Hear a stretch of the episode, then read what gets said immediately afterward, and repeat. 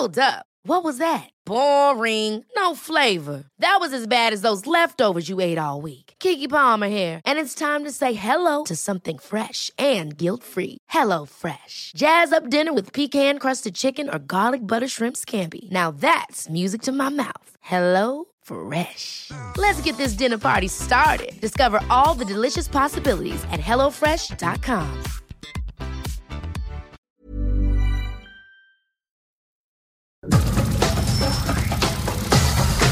Nada más por convivir.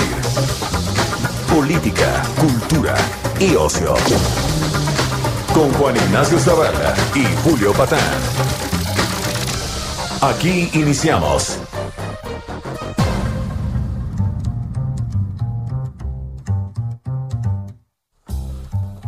Bueno, bueno, bueno, bueno, ¿cómo están todas y todos, sobrinas y sobrinos, criaturas del Señor? Esto es nada más por convivir.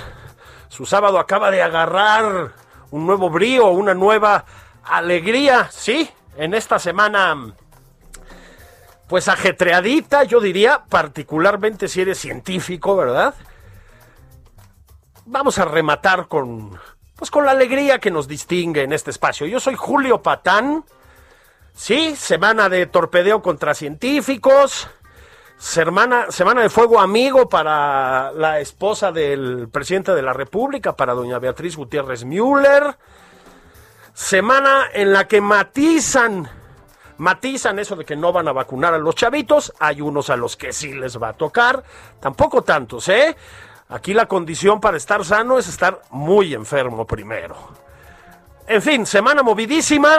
Juan Ignacio Zavala está con un coco con ginebra, tirado en la playa, rodeado de mujeres o alguna cosa por el estilo. Pero yo no estoy solo, estoy extraordinariamente acompañado. Laisha Wilkins. ¿Qué? Onda, muy buenos días, ¿cómo estás? Pues encantada de estar aquí contigo, mi querido Julio, y pues envidiando, por supuesto, a, a Zavala con su coco. Sí, Zavala, Zavala tiene buena vida. Este, no, ¿sabes qué? ¿Quieres que te diga la verdad? Sí. Creo que se está, creo que está chapoteando en las aguas de la equidistancia, pero luego te cuento en la pausa para que no diga Juan que lo que lo que lo estoy balconeando. Bueno, Laisha, pues creo, querida amiga, que el primer tema del que tenemos que hablar hoy tú y yo es el de la desfortuna de ser científico en este país. A ver, el CONACIT se lanzó, para quienes no estén al tanto de la noticia, aunque yo creo que serán casi todos los que sí, el CONACIT se lanzó contra um, un colectivo de 31 científicos, científicas y científicos, diciendo, pues ya saben, ¿no? Lo que se dice siempre y lo que muchas veces sí pasa, hay que decirlo que gastaban muchísima lana, que usaban los fondos públicos para su celular y pues no sé para qué, ¿no? Eh, ya sabes, ¿no? Ahora, esto, Laisha, ha ido evolucionando. Ahorita platicamos con detalle del tema, ¿no? Pero ha ido evolucionando. Lo último es que el fiscal Gertz Manero, este, que ya ves que tiene un carácter medio disparejo, ¿verdad? Sino que le pregunten a sus familiares, este, pues decidió irse, bueno, dirían los españoles, pasarse tres pueblos y acusa, entre otras cosas, de delincuencia organizada a estas personas, Laisha. Las quieren meter a cárceles de alta seguridad, ahí donde están... Con prisión preventiva, ¿eh? ¿cómo es posible? Sí. Primero, o sea, no, no, es que, híjole, Está fuerte, ¿no? pues por supuesto. o sea, ya Delincuencia organizada. A los científicos. A los ¿no? Y con científicos. pri- pri- pri- prisión preventiva de entrada. Así es. Es gravísimo, Laisha, porque, a ver, hay una... Primero, no hay ninguna evidencia de que hayan utilizado esos fondos de la manera en que los acusan, pero es que además esa acusación no se conecta en ningún universo mínimamente razonable ¿sí? o democrático con acusaciones de delincuencia organizada. En este país, las acusaciones de delincuencia organizada como sabemos todos, te conducen a la prisión prácticamente que en automático, ¿no? Esa es una de las últimas reformas a la ley. Bueno, ya estamos viendo, querida Laisha, que los que criticaban esas reformas a la ley tenían razón, ¿no? Por supuesto. porque aparte todos vamos a estar en peligro y si nosotros seguimos permitiendo esta, estas persecuciones que estamos viendo a modo, en todos sentidos, desde la presidencia, eh, con Hertz Manero, los que seguimos somos nosotros por cualquier imputación que les dé la gana. Exactamente. Es un peligro. Es, es, tremendamente peligroso, en efecto, abre potencialmente puertas que se mantienen cerradas en cualquier país decente. Pero, ¿sabes qué? Lo de Gertz Manero sí es verdaderamente agraviante. A ver, ahí va la otra, ¿no, Laisha? El Sí. fiscal Gertz Manero, pues tiene una trayectoria, califíquenla ustedes como quieran, en el ámbito de la Procuración de Justicia. Vamos a dejarlo ahí. Lo que no tiene, Laisha, es una trayectoria académica. Estamos de acuerdo, ¿no? Es Justo. a ver, nula, prácticamente nula. Eh, había intentado varias veces eh, entrar al Sistema Nacional de Investigadores, que como ustedes saben, pues es un sobresueldo que no está mal, ¿no? Para la gente de conocimiento en este país, no está mal. Y sobre todo la reputación que esto te da, ¿no? Eso. todo, todo, el, todo el gremio. Exactamente. Bueno. Creo que hasta tres veces le dijeron, pues no señor, usted no tiene eh, credenciales como para aspirar. Esto es el sistema, el, el nivel más alto del Sistema Nacional de Investigadores. La mayoría de la gente, como se ha dicho por ahí, Laisha, tarda 20, 25 años en acceder a Oye, ese miles de, nivel. maes- de maestrías, de diplomados, de especializaciones en todos sentidos, ¿no? Es una chambota, ¿no? Es una chambota la académica, o sea, es, además requiere como seguir eh, ciertos mecanismos, ¿no? Ciertas reglas internas, tiene su lógica. Bueno, pues María Elena Álvarez Builla se presenta en CONACIT y el señor Gertz Manero obtiene el grado 3 en el Sistema Nacional de Investigadores. Ahí. ¿Cómo ahí- no? Ah, qué chido, ¿verdad? Ahorita hablamos de Sí. María Elena Álvarez Builla, si quieres, ¿no? Ah, Bueno, Guillermo Sheridan, mi querido Guillermo Sheridan, que es un gran escritor, un gran académico, un gran columnista y un temible detector de plagiadores, sí, se dio justo. cuenta de que la obra fuerte del currículum de Gertz Manero es una fusilada, Laisha, una fusilada. Así, se, así le dieron a Gertz Manero el nivel 3 del Sistema Nacional de Investigadores. Bueno, la comunidad de investigadores, si se le puede llamar comunidad, se alebrestó. Y ahora, repito, a Almoloya, Laisha, a Almoloya, y está el Güero Palma, por ejemplo. Ya es un descaro, ¿no? ¿Cómo se está manejando el fiscal, honestamente? O sea, se está yendo, por supuesto, por rencores, por, por deudas del pasado que él mismo imagina por lo que estamos viendo. Pero si seguimos permitiendo esto, estamos en peligro, insisto, todos. Es tremendo. es más que tremendo, porque además, algunas de esas voces, yo diría, querida Laisha, que todavía optimistas, ¿no? Se pusieron en ese plan de, en cuanto el presidente se entere, va a intervenir, ya sabes, ¿no? Es un Sí. poco como en la Cuba castrista. Si Fidel se enterara de esto, bueno, Fidel es el que había mandado dar la instrucción, ¿no? Como en todo. Bueno, pues el Claro, presidente siempre es- se juega al bueno y al malo, ¿no? Eh, Pero bueno. aquí ya estamos confundidos, ¿no? aquí son malo y malo, ¿no? Este, Exacto. malísimo y Justo. malo. ¿Qué hizo el presidente Laisha? Le dio la razón a Manero. acu- Claro, ¿Quiere- ¿Quieres escuchar qué fue lo que dijo exactamente? Te va a sorprender. por favor. Mira, fíjate, fíjense ustedes lo que dijo el presidente sobre estas cuestiones. que nada debe, nada teme. Y este siempre nos han espiado.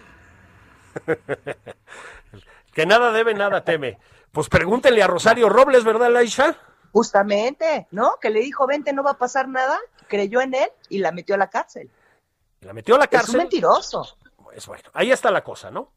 Eh, lo que le están pidiendo, lo, lo que, lo, lo que le decían a Ricardo Anaya cuando dijo yo mejor me, me, me- me doy a la fuga, ¿no? Este, y lo que estamos diciendo ahora es, el que nada debe, nada teme, señor presidente, la Procuración de Justicia en este país, te meten a la cárcel por nada, te fabrican pruebas por nada, no lo estoy, no digo que ahora, eh, desde siempre, o sea, las Claro. cárceles mexicanas están llenas de personas en esa situación.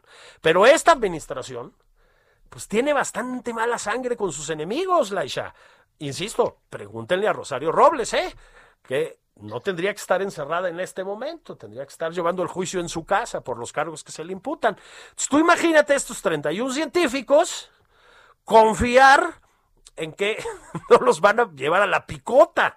Bueno, es verdaderamente alucinante.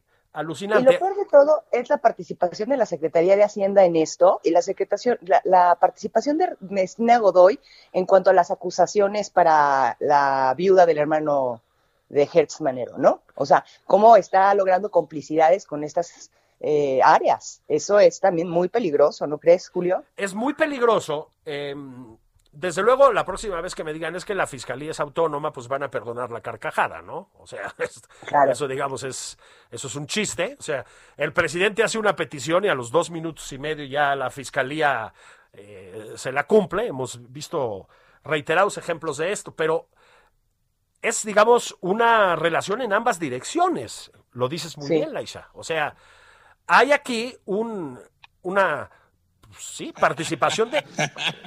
Mira, mira las risas siniestras, ¿no? Hay una participación de CONACYT en todo esto. La, mm, el aparato chilango tiene también cositas que decir. El presidente ya nos demostró que está detrás de Gertz Manero en esto. Bueno, imagínense ustedes ser uno de esos científicos. Uno tiene miedo No, de hablar. Exactamente, pero eso es lo que se está buscando, ¿no, Julio? O sea, veamos más allá de lo que está sucediendo. Él quiere marcar un terror, en todos sentidos, un terror fiscal, un- o sea, cómo se sube a las mañaneras y acusa a ciudadanos, acusa a periodistas, porque aparte los injuria, ¿no? Por supuesto. Creando persecución por parte de su tigre, que, que quiere despertar, según él, con el que nos viene amenazando desde hace muchos años. Entonces, todo esto creo que ahora sí que es un complot para crear este terror y que nadie, nadie se le ponga en contra al presidente o alce la voz. Exactamente, ¿no? Es, esa es la parte que uno dice, bueno, todo es tan accidental, todo depende tan exclusivamente, ¿sí? De, digamos, este, las iniciativas personales de Gertz Manero, pues tenemos razones para dudarlo, ¿no? Eh, Lo ha hecho con, con los jueces, ¿no? por supuesto. Ahora, hay, Los empieza a investigar para lograr su fallo. O sea, es una constante en todas las áreas, no nada más en la ciencia, no nada más fiscalmente. Está queriendo crear una campaña de terror para que nadie alce la voz. Ahora, para que no digan que Laisha Wilkins y yo somos puro pesimismo y que les queremos nada más eh, estropear el sábado, ¿no? Que se les amargue el atolito que seguramente estaban desayunando, ¿no? De los aguafiestas. sí, Eso, no. ¿no? Exacto, ¿no? Que, que, lo- que los bebés solos, ya sabes, todo eso, ¿no? No, no, no, no, no. También hay que decirle, Laisha, que dos veces ya, dos veces ya, el juez le rebotó la iniciativa a la Fiscalía General de la República. Menos mal, ¿no? Bueno, por supuesto, pero según yo la segunda vez le dijo que con carácter irrevocable y metió una tercera o estoy equivocada. No, estás, eh, hablas como siempre con palabra verdadera. O sea, le valió con ca- carácter irrevocable y ahí va Hertz y mete una tercera. No, es que esto ya es una lucha de poderes brutal, ¿no? Es El público, abierto. Es absolutamente, absolutamente. Entonces, sí brincó, digamos, eh, pues mucha gente ante esta iniciativa, porque sabes qué, Laisha, es que sí ya tiene, o sea, más allá de lo, pues de lo intimidatorio que claro. resulta, claro, es, es, es delirante. O sea, no he visto a un jurista más o menos serio, ¿no? Eh, decir, bueno, es que esto tiene visos de nada, es demencial. O sea, acusar a estas personas de verdad de delincuencia organizada, quiero repetirlo, es una cosa lunática. Ahora, también quiero decir, Laisha, fíjate cómo estoy optimista hoy. ¿Qué, qué te parece cómo me levanté? eh? Se te nota hasta en, la, en el modo de hablar, ¿eh? O sea, te veo brincando en cada ¿Verdad? enunciado. ¿Verdad que sí? Caray.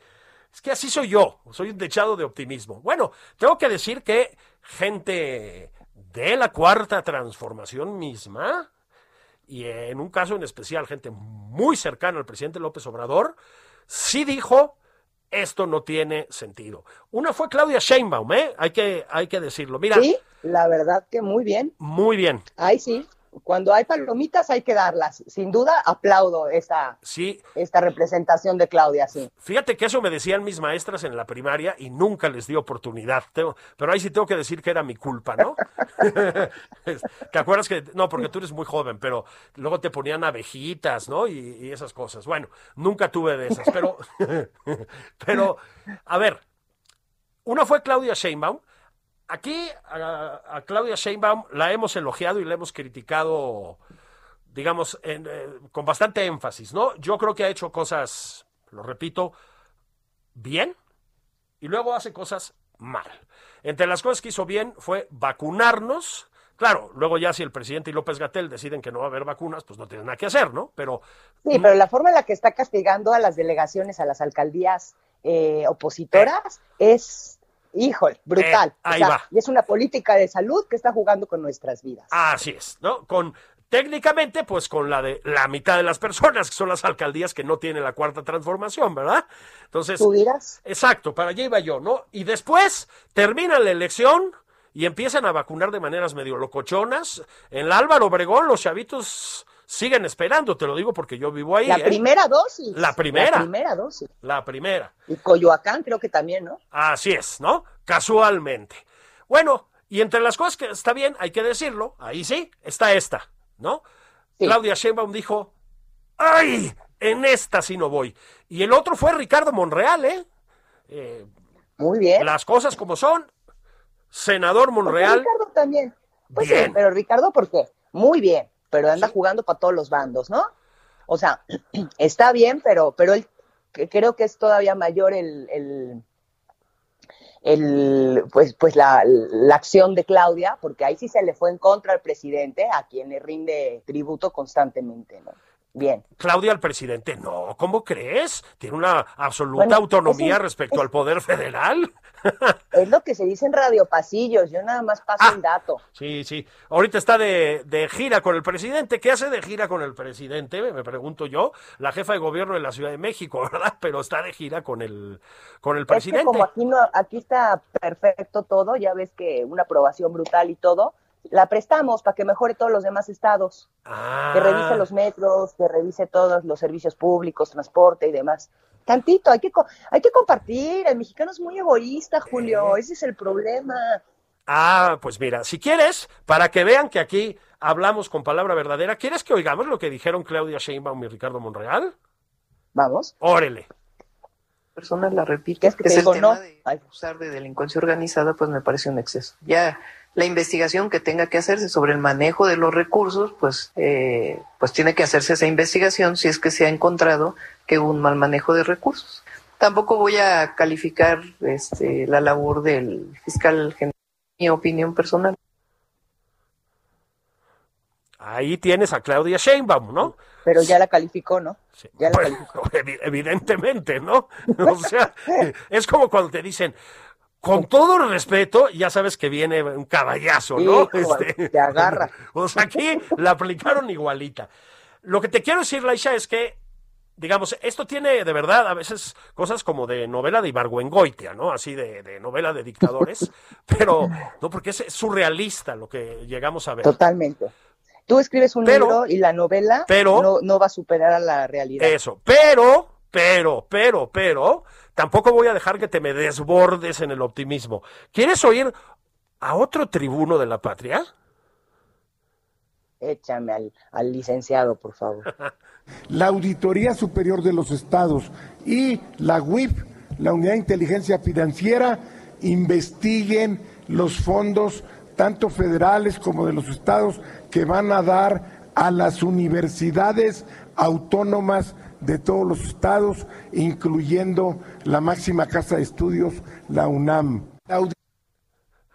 ¡Ah! Ese Oh, prohombre, ese, ese tribuno, ese modelo de ética, querida Laisha, que es el Sí. tribuno Guadiana.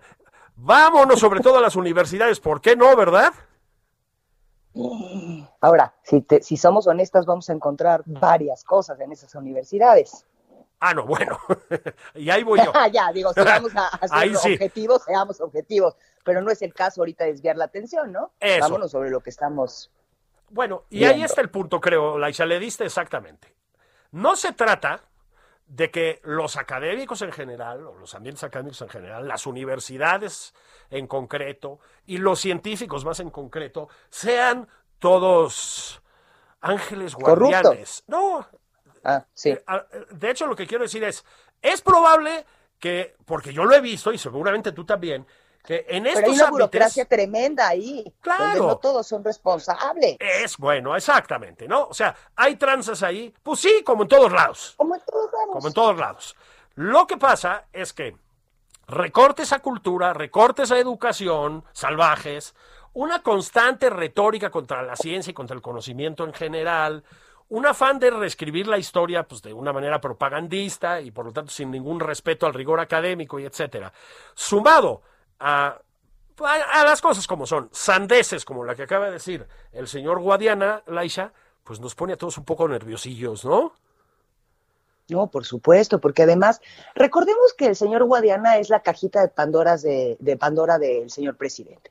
Entonces, cada vez que se quiere desviar la atención, él propone una iniciativa inaudita, ¿no? Risoria, irrisoria, este, propone este tipo de distracciones. Ah, pues podemos distraer ahora que si la universidad no sé qué, que si entonces, entonces amplía, ¿no? toda esta persecución y toda esta distracción. Pero veamos un poco más allá, Julio, con lo que está sucediendo.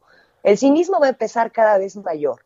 Las cosas están apretando hacia vistas de las elecciones 2024. Este tipo de cosas las vamos a ver constantemente y los que están en Morena van a tener que tomar su decisión, de, tomar la decisión de si seguir ahí, ¿no? Solapando todas estas pues actos criminales, ¿no? Al final del día, o sea, lo que hace ya está en un nivel demencial. ¿Lo van a seguir apoyando o van a ponerse en contra? Porque él no va a permitir que nadie salga a partir mucho más cercano a decir que no está de acuerdo con él. Bueno, ¿Cuántos es, ha corrido? Ese es el mensaje. Si te parece, vamos a otro tipo de mensajes que son los de nuestros patrocinadores y venimos en unos minutos mientras esta casa que es el Heraldo se llena de dinero gracias a nosotros, Laisha. ¿Cómo ves? Vamos. Ahí venimos de vuelta. Esto es nada más por convivir.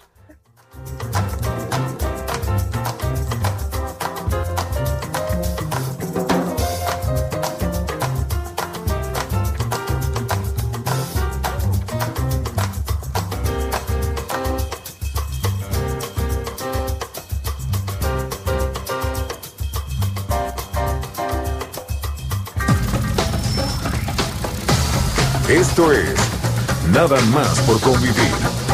Una plática fuera de estereotipos. Con Juan Ignacio Zavala y Julio Patán.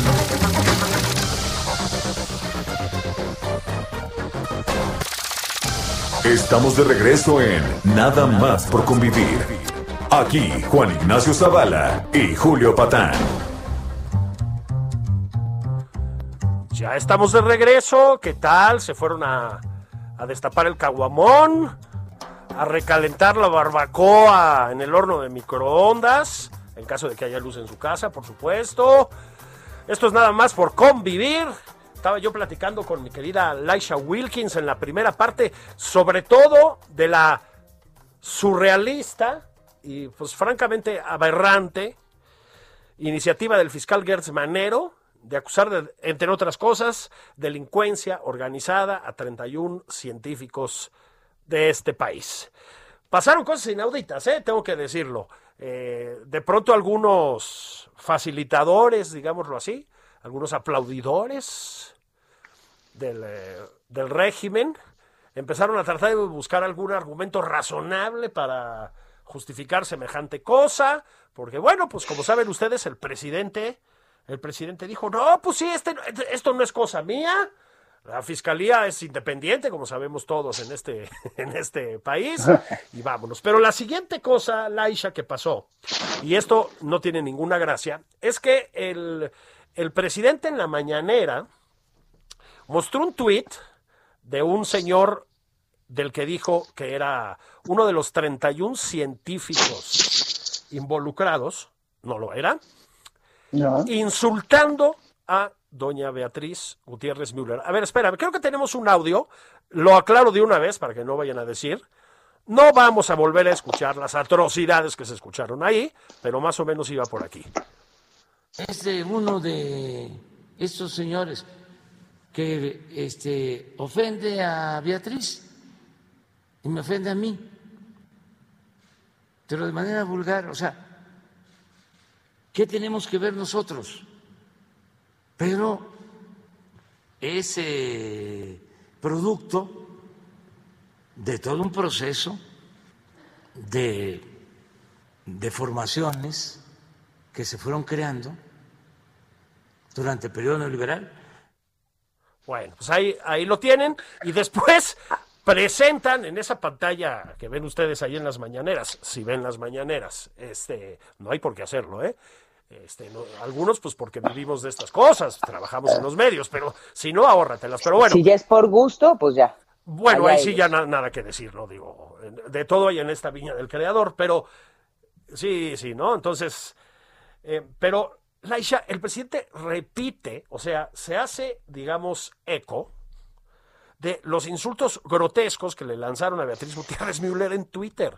¿Qué pasó ahí, por Dios? Espérame, a ver, espérame. ¿En qué momento dice que es Beatriz Gutiérrez en Bueno, el Twitter? Además, claro, además. No, o sea, es tremendo. O sea, quiere decir que el presidente a nivel nacional decide elegir un Twitter de alguien. ¿Por qué?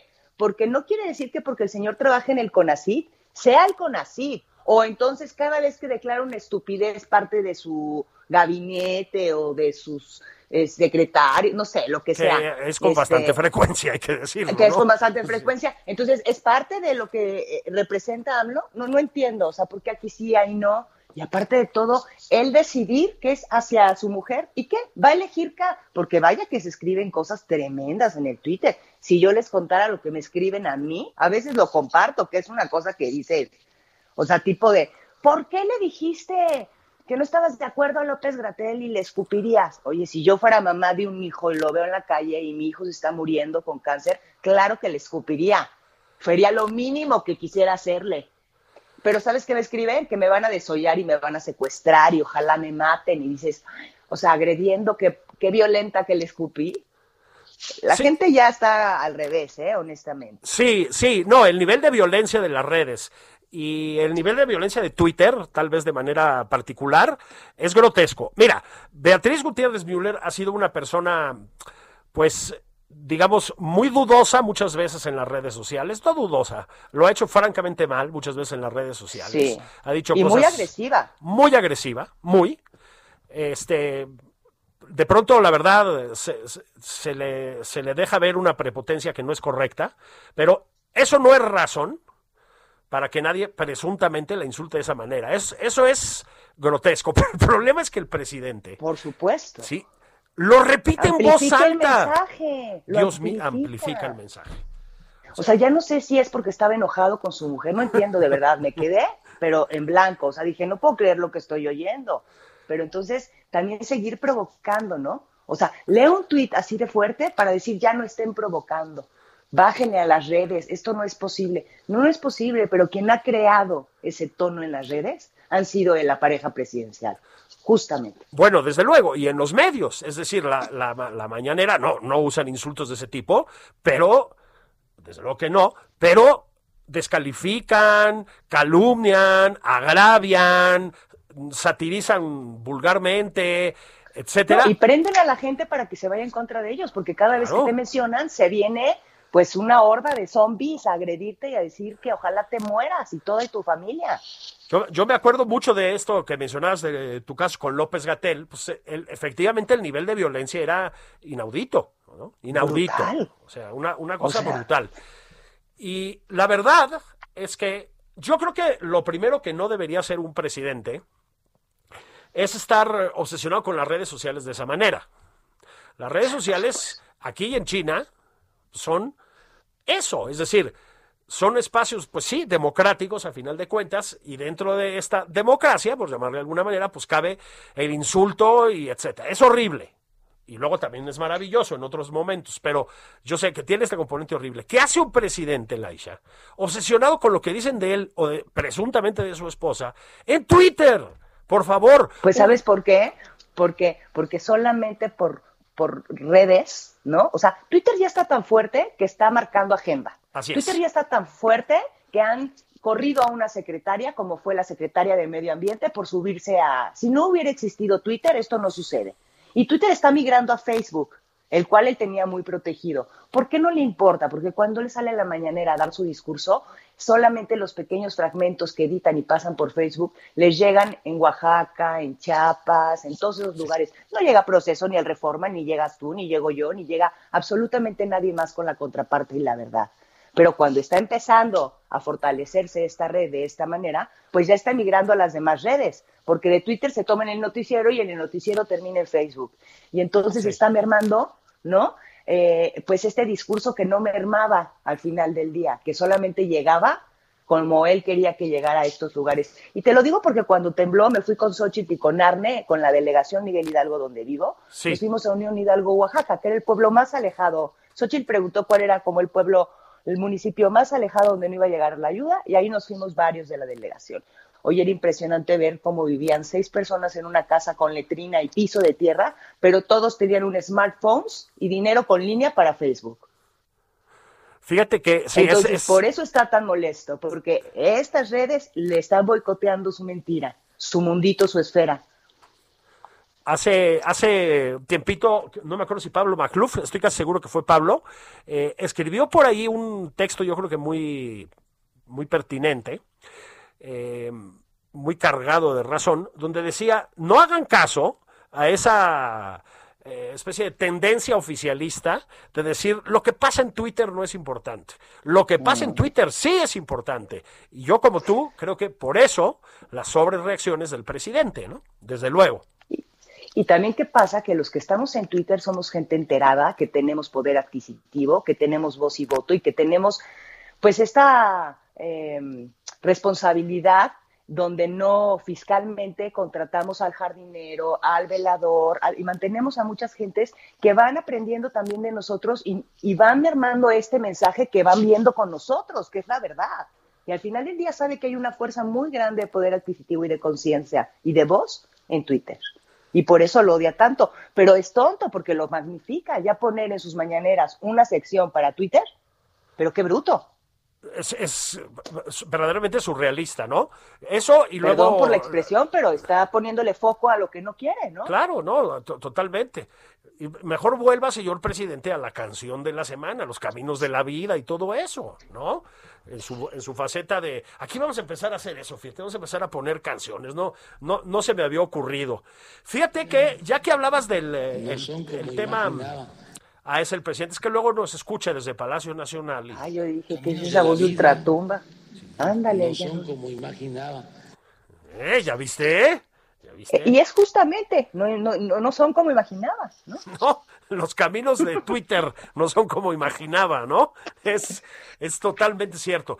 Sí, y luego al mismo tiempo, en medio de estos tiroteos, el presidente se va a la Feria Aeroespacial México 2021 en el, vamos a llamarlo así, aeropuerto de Santa Lucía, Laisa. ¿Estás emocionada de que ya vamos a ir a la luna?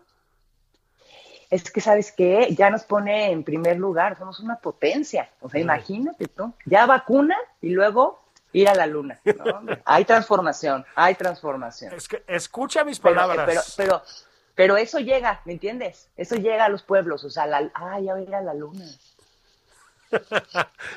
¿Qué tal Marcelo Ebrard en la CELAC? Hablando del esfuerzo aeroespacial latinoamericano. Digo, no es por nada, pero Perdón, pero cuando no pueden cumplir con la cadena de frío de una vacuna. exactamente, ¿no? Son unos adorados. Se, se les pierden 18 millones de dosis de una vacuna y dicen que van a llegar a la luz. Bueno, déjate eso. No hay luz. Al licenciado Bartlett se le queman pastizales todo el tiempo. No hay luz. Ahora imagínate. No, no, no, no, no. Sí, sí.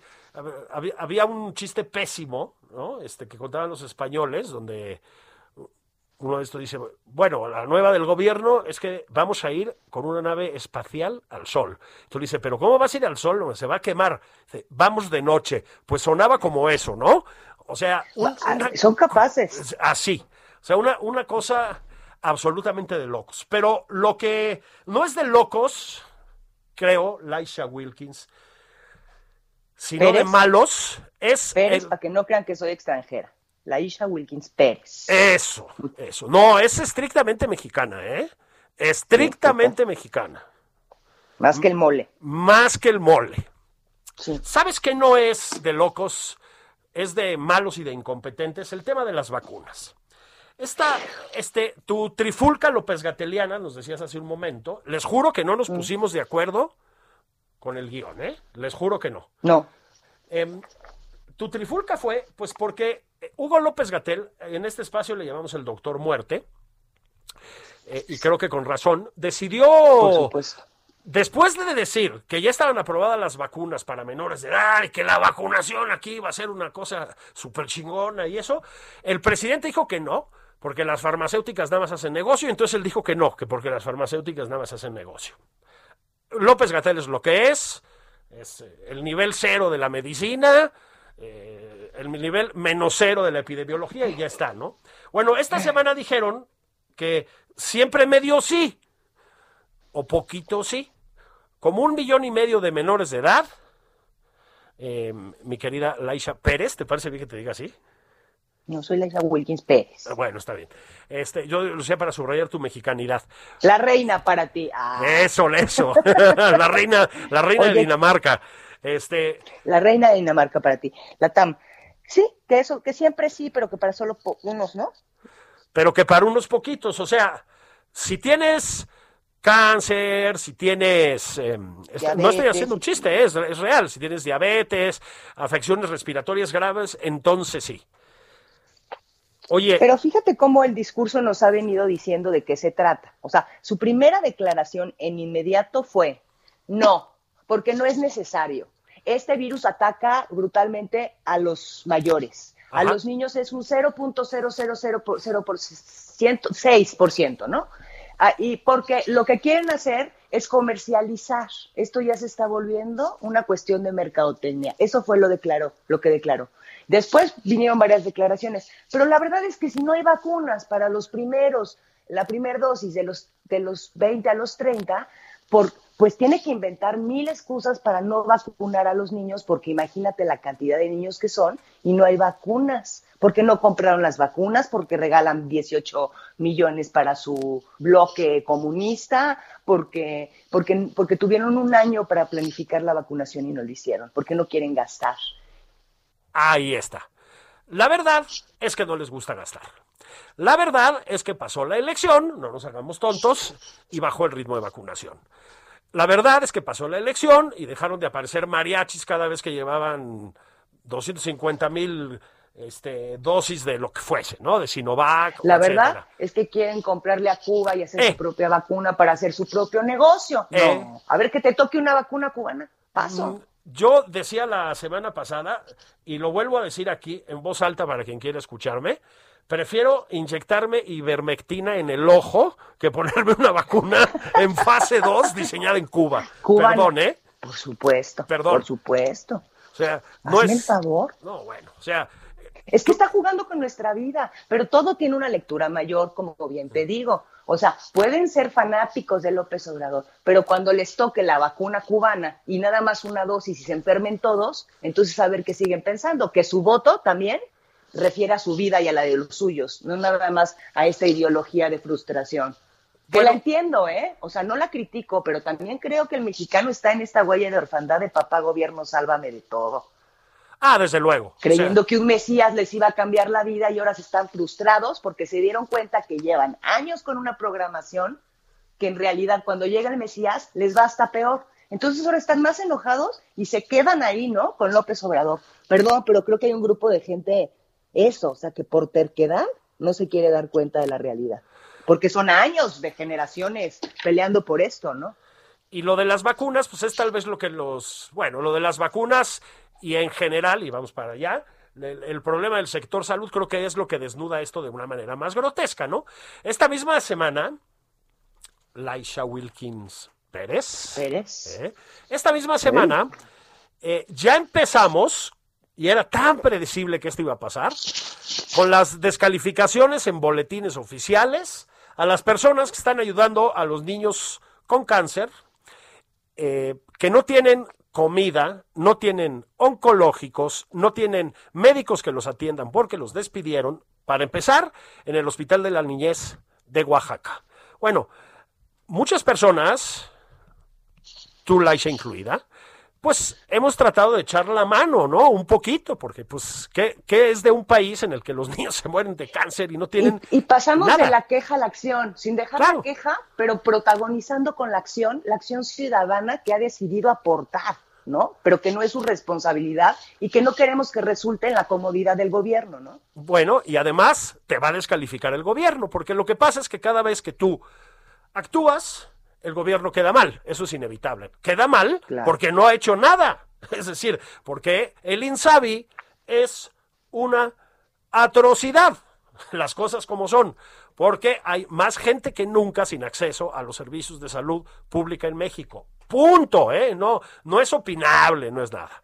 Bueno, esto incluye a los niños con cáncer, a los niños con cáncer. Bueno, pues el presidente de la República se fue a descalificar a los padres de los niños con cáncer. Así. y dijo que los niños Claro. con cáncer, esos no, esos no son malos. Esos nada más están manipulados. Híjole, híjole, híjole, eso, señor presidente, con todo respeto, de verdad, creo que es demasiado. ¿No es así?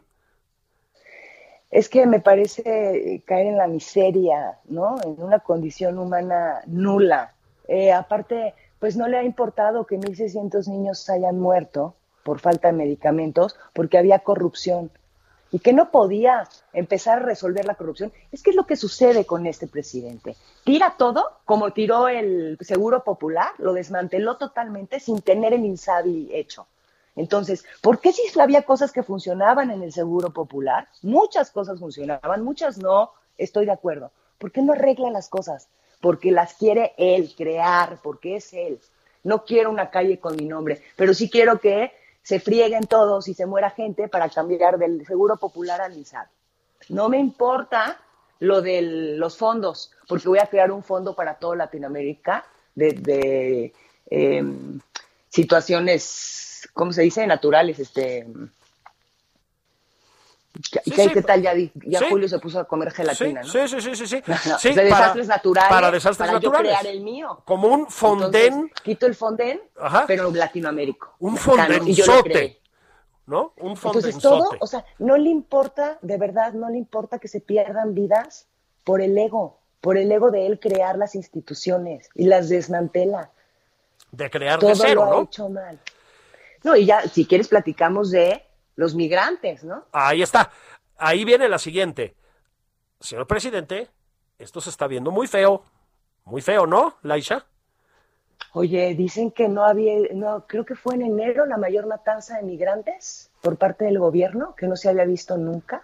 Se está investigando. Pero aparte de todo, no fue él el que salió y dijo, vénganse, cuando sea presidente, esto será un, dijo, paraíso migrante. Sí, un paraíso Habrá migrante. visas humanitarias por seis meses con opción a extenderlas. Se les dará trabajo. Y hoy dijo que no quiere que México se convierta en un campamento migrante. Así es. Y los ha perseguido y los ha enjaulado. Hemos visto ni bebés de dos meses enjaulados y tanto que criticábamos nosotros cómo enjaulaba a Trump a los niños.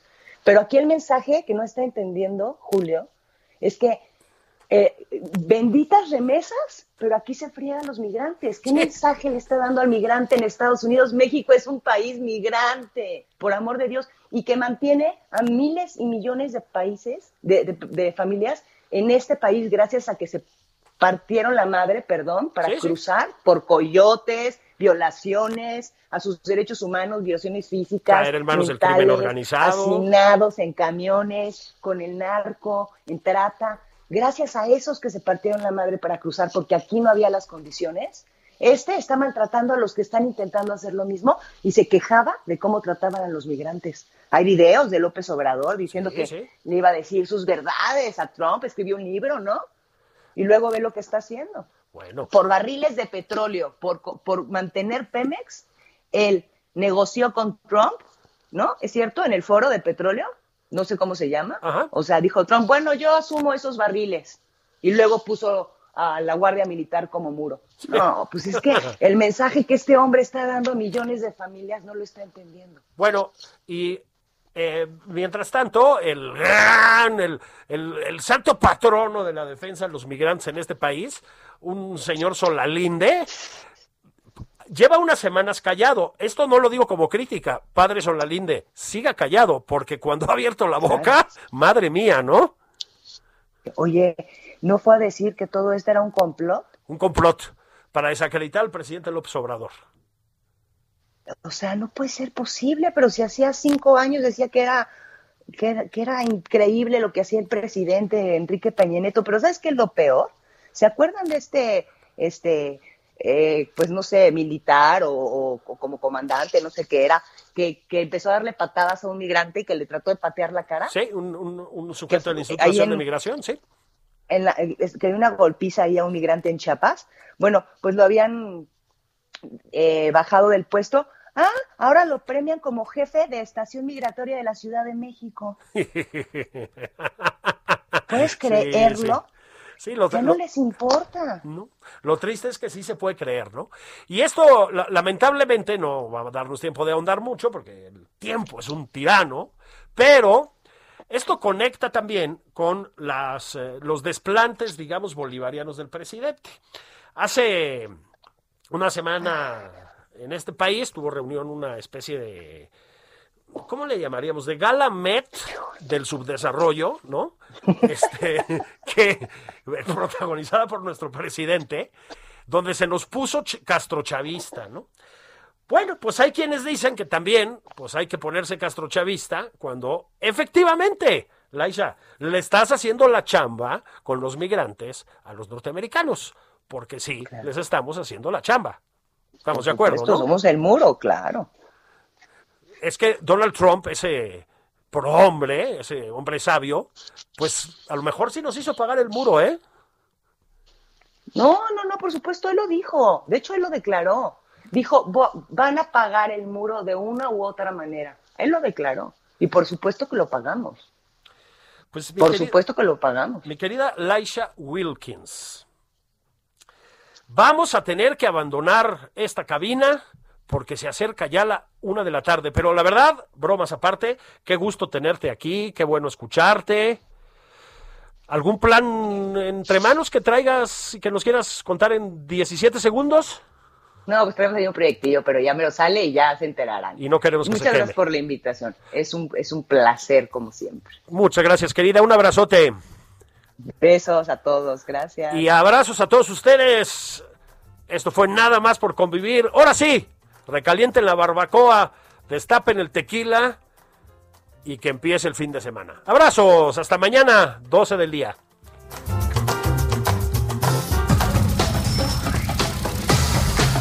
Esto fue Nada más por convivir. El espacio con política, cultura y ocio con Juan Ignacio Zavala y Julio Patán.